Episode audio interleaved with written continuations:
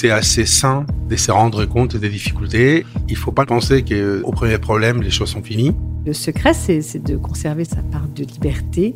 Quand vous vivez tout le temps dans l'avenir, vous passez en grande partie à côté de la vraie vie.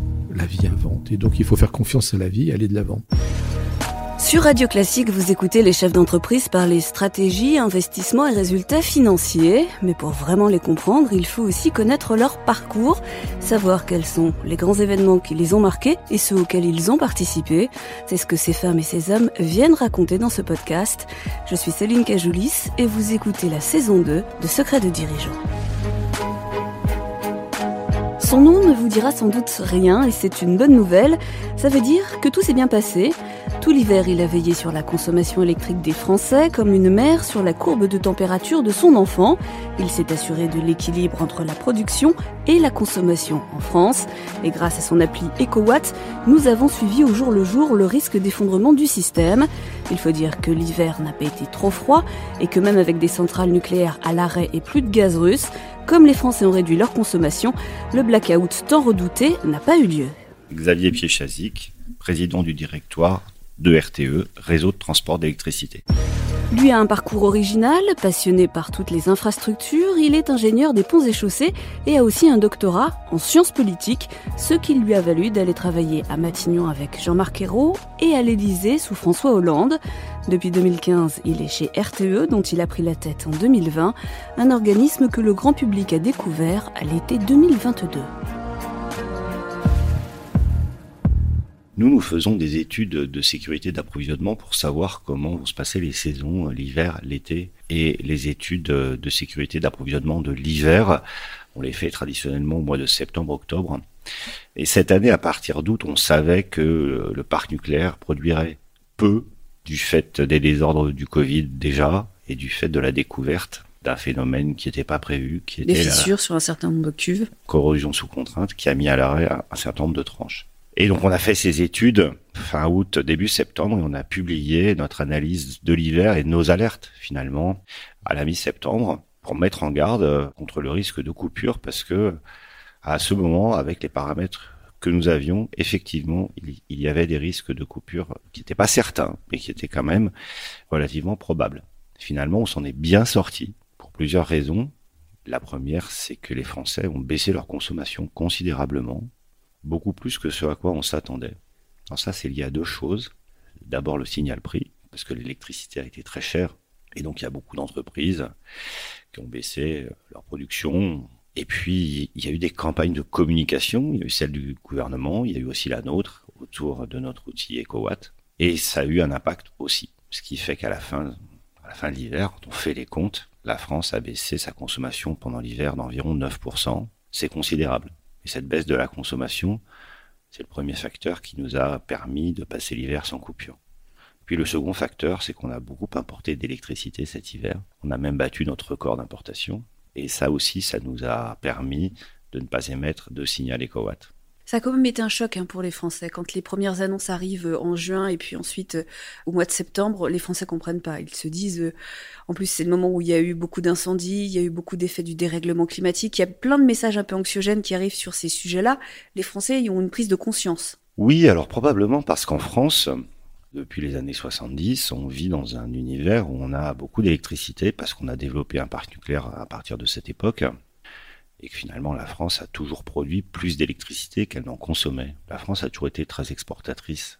Et finalement, on s'est habitué à vivre dans un monde où on n'avait pas besoin de compter notre électricité parce qu'on en, parce qu'on en produisait beaucoup. Mais euh, lorsqu'il arrive des pathologies comme ça sur le parc nucléaire qui représente 70% de la, de la consommation, et eh bien là, commence à avoir des difficultés. Après, ce que je veux dire, c'est que euh, je pense qu'on en a beaucoup fait. C'est vrai qu'il euh, y a eu des déclarations qui ont créé de l'anxiété. Et moi, donc à titre personnel, euh, j'ai fait beaucoup de médias à ce moment-là, et j'ai fait en sorte d'être rassurant. Pourquoi? Parce que c'est pas parce qu'on avait des risques de coupure qu'elles étaient certaines. C'est pour ça qu'on a développé notre outil EcoWatt en disant oui, il y a des risques de coupure. On ne sait pas vraiment quand, ça dépend d'ailleurs de la météo, mais on est capable de les éviter. Et c'est vrai que ça a été un moment assez difficile parce qu'il fallait pouvoir rassurer les Français en disant qu'on était capable quand même d'éviter les coupures, même si, même si la situation était difficile. en faisant les bons gestes au bon moment. Donc moi j'ai choisi d'être dans une posture rassurante parce que je savais, et je l'avais d'ailleurs dit début septembre dans, dans les échos, que si la France arrivait à baisser sa consommation considérablement, de l'ordre de 10%, on éviterait l'essentiel des risques. Mais simplement, ça suffit pas de le dire. Après, donc il faut le faire. Donc on s'est beaucoup remué. On n'est pas les seuls. Hein. Le gouvernement a pris beaucoup. C'est une action coordonnée. Oui, absolument. Mais chacun, je crois, a joué son rôle. Est-ce que vous pensez que la prise de conscience des Français elle est durable? Je l'espère. On va faire des enquêtes pour en avoir le cœur net. Moi, j'espère que la prise de conscience euh, que l'énergie c'est un bien rare et qu'il faut y, faire attention. Euh, j'espère que ça va perdurer. Notre travail de cette année et de ces mois prochains, c'est d'arriver à voir ce qui, dans les économies d'énergie que la France a faites durant cet hiver, qu'est-ce qui était conjoncturel et puis qu'est-ce qui peut devenir structurel. Alors, ce qui peut devenir structurel, euh, c'est la chasse au gaspillage, c'est sûr. C'est des appareils dans les bâtiments, c'est sûr, parce que les bâtiments tertiaires consomment euh, beaucoup plus qu'ils ne devraient, tout simplement parce qu'ils sont mal réglés. Ce qui est important, c'est qu'on rentre pas dans un monde dans lequel on a l'impression que l'électricité c'est pénurique. Il n'y a pas de raison que l'électricité décarbonée soit pénurique. En France, on a une belle production d'électricité décarbonée, grâce au nucléaire d'abord et grâce aux ENR ensuite. Dans les ENR, il y a l'hydraulique. Nous, on va faire en sorte que cette baisse de consommation, elle perdure, sans qu'on ait l'impression que euh, la question de l'électricité est une question de pénurie nous avons un, appareil de production qui nous permet de dire que l'électricité ne doit pas être pénurique. Bon, alors on sait que ça va être encore compliqué un certain temps sur les centrales parce que les problèmes de corrosion et de fissures euh, sur les cuves, il y en a encore euh, certaines qui ont été découvertes euh, récemment. Malgré tout, il y a quelque chose qui va dans le sens du plus de nucléaire. Ce sont les déclarations du président de la République et la possible construction de 6 EPR supplémentaires. Est-ce que ça, ça veut dire qu'on a la garantie que dans, je ne sais pas, peut-être 10 ou 15 ans, on n'aura plus jamais ce genre d'inquiétude l'hiver? Bah, Ce qui est sûr, c'est que plus notre appareil de production est volumineux et plus il est diversifié techniquement, technologiquement, plus on se protège euh, contre des défauts génériques et contre des phénomènes comme ceux qu'on a vécu cet hiver. De ce point de vue, ce qu'a dit le président de, la République, en voulant construire 6 EPR plus 8, donc ça fait quand même 14 d'ici 2050, ainsi que ce qu'il a dit aussi sur les énergies renouvelables en très forte croissance, ça diversifie notre appareil de production. Ça va faire cohabiter plusieurs générations de centrales nucléaires sur le sol français. Ça, c'est une garantie industrielle d'avoir plusieurs types. Parce que jusqu'à présent, on avait un seul type de centrale et un seul type de, de construction. Ça diversifie le risque. D'une certaine manière, on ne va pas mettre tous nos œufs dans le même panier. Et ce qui est arrivé cet hiver montre que c'est utile d'y penser. C'est une question de résilience pas que le nucléaire aussi, il y a les ENR qui sont là et qui cet hiver ont rendu des services aussi. Note au passage que la France a battu en 2022 son record d'installation d'énergie renouvelable. 5 gigawatts, c'est beaucoup, c'est bien. Le nucléaire, ça reste quand même un sujet qui est euh, sensible pour un certain nombre de Français. On parle évidemment du mix énergétique, on parle de sobriété énergétique, mais ça reste quand même un sujet qui n'est pas facile auprès d'un certain nombre de Français sur lequel il faut peut-être faire une pédagogie différente de celle qui a été faite jusqu'à présent Moi, je suis captivé par la capacité du pays en ce moment à ne pas adresser les bonnes questions. La question que nous avons devant nous, c'est de sortir des énergies fossiles, le pétrole et le gaz fossile. On n'utilise quasiment plus de charbon en France. La consommation de la France en pétrole et en gaz, c'est 63% de sa consommation globale d'énergie. Notre enjeu, il est là. La consommation d'électricité en France, c'est 25% de notre consommation d'énergie. Et ce qui me captive, c'est que l'essentiel du débat, public, politique, voire technique, se concentre sur une forme de combat qui ne devrait pas exister entre les énergies renouvelables et le nucléaire. Tout ça dans un tout petit périmètre jusqu'à nouvel ordre, puisque c'est que 25%. Et on oublie la question principale, c'est comment est-ce qu'on sort le plus vite possible du pétrole et du gaz fossile. Moi, j'aimerais bien que plutôt que de se lancer des tranches nucléaires ou des éoliennes à la figure, on adresse la principale question, et la principale question, c'est comment le pays tient ses engagements de décarbonation, donc comment est-ce qu'on sort le plus vite possible de la consommation du pétrole et du gaz fossile. Demain, on produira du biogaz, donc il ne s'agit pas d'en sortir, il s'agit d'en faire plus, mais le sujet principal, c'est bien de sortir de ces énergies fossiles, et comment on fait? Ben, On produit des bioénergies, et surtout on s'électrifie. Pour s'électrifier, il faut produire de l'électricité, et de ce point de vue, tous les moyens sont bons oui, faisons du, nucléaire et du nouveau nucléaire parce que telle est l'orientation du président de la République. Et oui, faisons des énergies renouvelables parce qu'on en a besoin. On en a besoin pour s'électrifier. Et si on s'électrifie, on arrivera à tenir nos objectifs de la neutralité carbone en 2050. Si on ne s'électrifie pas, on ne le fera pas. Vous avez commencé euh, pendant dix ans par être ingénieur. Vous avez construit des ponts, des routes, vous adorez les trains, les infrastructures. Qu'est-ce que vous retenez de cette période où le travail d'équipe est nécessaire et, même indispensable? J'adorais la chose publique, j'adore les, j'adore les questions d'aménagement du territoire, euh, j'adore les questions d'urbanisme, en fait j'adore les questions d'aménagement. Et ce qui me passionne, c'est finalement euh, la transformation raisonnée de notre, de notre cadre de vie. Donc J'en retiens ça, j'en retiens qu'on peut faire des infrastructures en France euh, en les faisant bien. Je retiens aussi de ces périodes euh, de ma vie euh, beaucoup de liens humains. Moi, je suis quelqu'un qui me sent bien dans mes, dans mes boulots, entouré de gens que j'aime bien. Je vais dire peut-être quelque chose de, de trivial. J'aime bien les gens, en fait, et je suis très sensible à une ambiance de travail positive.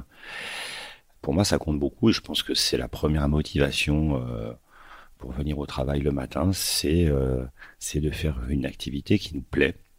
Et moi, ces périodes euh, de maîtrise d'ouvrage, euh, donc pendant lesquelles je me suis occupé de routes et de trains, ça a été une période dans laquelle il y avait beaucoup d'enjeux, beaucoup d'enjeux de choses publiques, de services publics, d'aménagement, mais aussi j'en garde le souvenir d'une vraie fraternité avec un destin commun.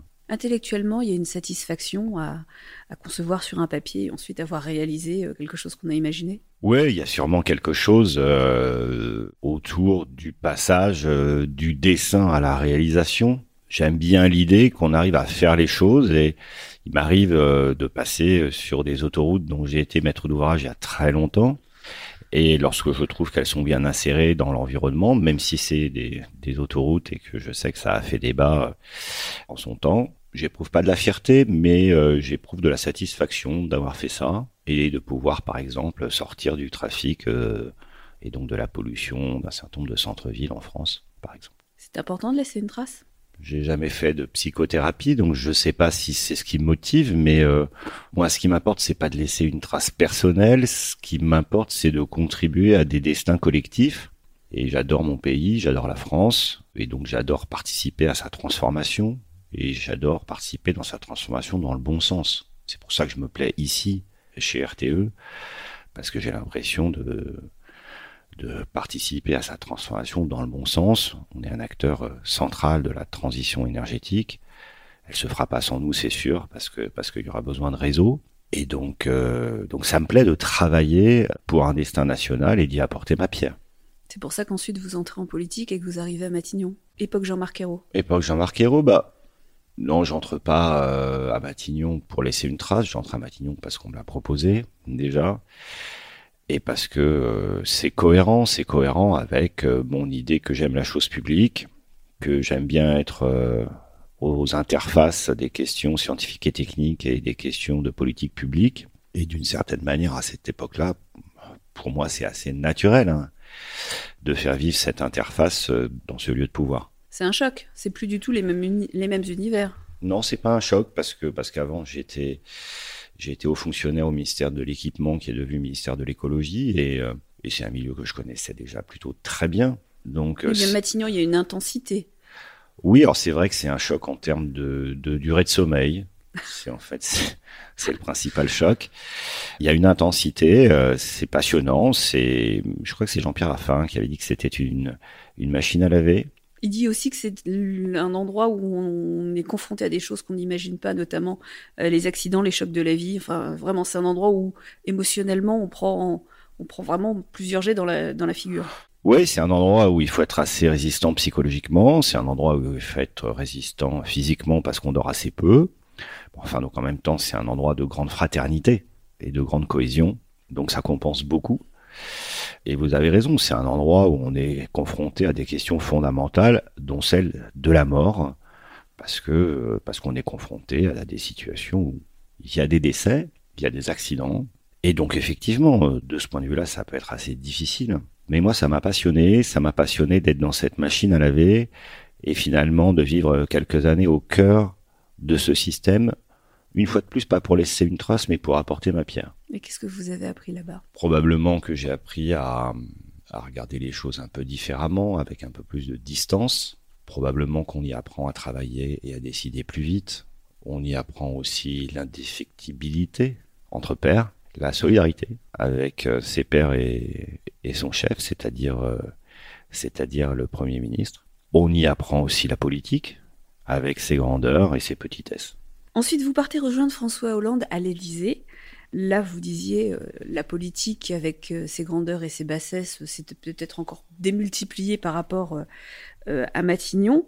Comment vous la vivez cette époque-là et cette expérience-là? Est-ce que c'est aussi euh, dense et aussi excitant intellectuellement que Matignon? Moi, j'ai préféré Matignon parce que euh, j'aime bien mettre les mains dans le cambouis, j'aime bien euh, les politiques publiques opérationnelles, j'aime bien les questions opérationnelles de manière générale. C'est pour ça que je suis bien ici chez chez RTE. Et peut-être que la petite frustration que j'ai eue à l'Élysée, c'est qu'on est quand même loin, loin des politiques publiques. On Loin est loin de l'opérationnel, on est plus loin du terrain. Il y a plus de distance. C'est pas du tout la faute du président de la République de l'époque. C'est juste nos institutions qui sont conçues comme ça.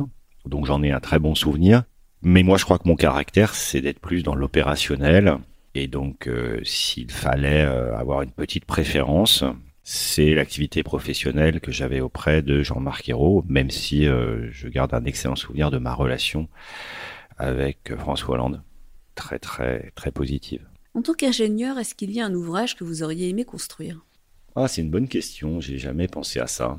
Moi, j'aime bien euh, les ponts, euh, les viaducs qui ont été faits par Eiffel il y a très longtemps. Je trouve ça, pour l'époque, euh, absolument captivant. Mais je peux être aussi captivé par une voûte euh, d'un pont gallo-romain ou d'un pont médiéval. Je n'ai parlé que de pont. Enfin, vous rêviez de faire quel métier? J'avais pas, j'avais pas de rêve de métier déterminé. Moi, je viens d'une famille euh, donc dans laquelle l'essentiel euh, est soit enseignant, soit médecin. Donc, je vivais pas dans un monde où euh, il y avait une forte culture d'entreprise au fond. Ce qui m'a guidé, c'est plutôt la chose publique. Mais la chose publique, on, on peut y contribuer par plein de biais. On peut euh, être à la tête d'une société anonyme euh, comme aujourd'hui. On peut être haut fonctionnaire, ce qui a été mon cas. On peut conseiller un Premier ministre ou un président, ce qui a été mon cas. On peut travailler dans une entreprise euh, complètement privée qui est délégataire d'un service public. On peut aussi être engagé localement. On peut être conseiller municipal. On peut faire plein de choses. Donc, moi, mon intuition, c'était de faire ça. Et puis après, le reste, c'est quand même les, les hasards de la vie, les rencontres, les propositions d'embauche, et de manière générale, faire ce qu'on a envie de faire. Moi, quand j'ai eu mon diplôme d'ingénieur et que j'ai fait un DEA de sciences politiques, puis une thèse, euh, je l'ai d'abord fait parce que j'en avais envie. Et si je suis venu euh, travailler au sein d'RTE euh, début 2016, c'est parce que j'en avais d'abord envie, parce que ça m'intéressait. Ça m'intéressait parce que c'était euh, l'énergie, parce que c'était euh, c'était au carrefour des politiques publiques et euh, des sciences et techniques. Euh, je l'ai fait parce que je trouvais que les gens y étaient remarquables et très forts. Je l'ai fait parce que euh, parce que c'était c'était un service public aussi, donc il y a eu plein de raisons. Donc oui, j'avais une forme d'intuition. Je dis pas enfant, mais en tout cas jeune ou jeune homme. Et puis après, bah les hasards de la vie font le reste. On sait qu'il y a un problème de recrutement dans la filière nucléaire. Qu'est-ce que vous diriez à un jeune ingénieur pour le convaincre de partir faire euh, travailler dans le nucléaire peut-être plutôt que dans l'automobile ou de monter une start-up ou dans l'aérospatiale? Il n'y a pas que des problèmes de recrutement qui s'annoncent dans le nucléaire, il y a des problèmes de recrutement qui s'annoncent un peu dans toute l'industrie française et particulièrement dans la filière de l'électricité. Il y a aussi la question des réseaux dont on s'occupe, il peut y avoir la question des renouvelables. Alors, euh, qu'est-ce que je leur dirais? Bah, Je leur dirais, venez chez nous parce que sans la filière électricité, on va pas se décarboner et on n'a pas le choix. C'est une belle cause, c'est des belles entreprises, ceux qui font du nucléaire, ceux qui font des réseaux. Euh, C'est une satisfaction intellectuelle? Parce qu'il faut quand même qu'il y ait un jeu intellectuel, il faut qu'il y ait un enjeu intellectuel. Bah pour moi, oui. Moi, je j'ai parfois des côtés un peu intello, donc j'ai besoin euh, j'ai besoin d'une satisfaction intellectuelle. Je crois qu'on est beaucoup dans dans ce cas-là. Moi, je crois profondément que, les salariés, euh, pour qu'ils soient motivés et contents de venir travailler, donc bons dans leur travail, il faut qu'ils viennent travailler pour une cause. Et ce qui est intéressant dans le monde de l'électricité en ce moment, c'est que la cause, c'est la décarbonation. C'est pas une cause, euh, c'est pas gnangnan ce que je dis. C'est une belle cause. Et une fois qu'on rentre dans ce secteur pour cette cause-là, bah donc on y découvre plein de métiers, qu'on soit technicien ou pas, qu'on soit donc ingénieur ou pas, qu'on soit col bleu ou col blanc. C'est très intéressant techniquement, c'est de la tech, c'est compliqué, très compliqué, donc c'est très intéressant. Ça permet de travailler longtemps sur le sujet. Ça permet de travailler longtemps sur le sujet, ça permet aussi d'évoluer chez RTE. Euh, nous, on propose, et c'est un peu dans notre contrat social, et moi j'y tiens beaucoup et je le développe, on propose à nos salariés de pouvoir changer de métier. C'est une question de fidélisation, et c'est euh, c'est aussi euh, le principe d'offrir à nos salariés des changements de carrière dans leur vie pour qu'ils continuent à faire quelque chose qui les intéresse. Mais le monde de l'électricité, c'est tellement vaste, c'est tellement tech, c'est tellement varié. Ça va des questions de, pur digital aux questions de haute tension et de mécanique qu'on peut finalement trouver chaussure à son pied. Ça dépend de son caractère, de ce qu'on a envie de faire. Est-ce qu'on a envie d'être manuel? Est-ce qu'on a envie d'être euh, plutôt un ingénieur dans un bureau d'études? Tout ça, on offre ça. Et moi, je crois beaucoup au fait qu'on puisse offrir à nos salariés des changements de vie professionnelle, ce qui permet de rester motivé. Est-ce que vous avez un conseil pour aller voir une exposition? Myriam Khan au Palais de Tokyo. Euh, je connaissais mal cet artiste. C'est très touchant, c'est parfois un peu brutal. Et ce qui est intéressant, c'est que euh, ce qui est intéressant dans l'art, c'est que ça nous donne à voir des choses euh, auxquelles on n'accède pas nécessairement à travers ce qu'on voit tous les jours. Donc ce qui m'a plu, c'est qu'elle a le talent pour nous donner à voir des choses dont on ne parle pas ou qu'on ne voit pas ou dont on ne veut pas parler dans nos sociétés autour, autour de, la violence, des inégalités par exemple. Donc c'est une, une exposition qui, qui m'a touché. Je l'ai vu la semaine dernière. Alors j'ai un autre conseil. Vous allez voir l'expo euh, euh d'Iber euh, à la Fondation Cartier. C'est un style complètement différent. Il travaille euh, beaucoup autour de la question de, la nature. Et donc, il utilise son art pour faire de la pédagogie. C'est, une exposition très intéressante parce que c'est un artiste qui a beaucoup de talent. C'est une muséographie très intéressante parce qu'il a configuré la, présentation de, de ses œuvres dans des salles de classe j'ai plein d'autres idées, si vous voulez, parce que je vais très souvent dans, les expositions.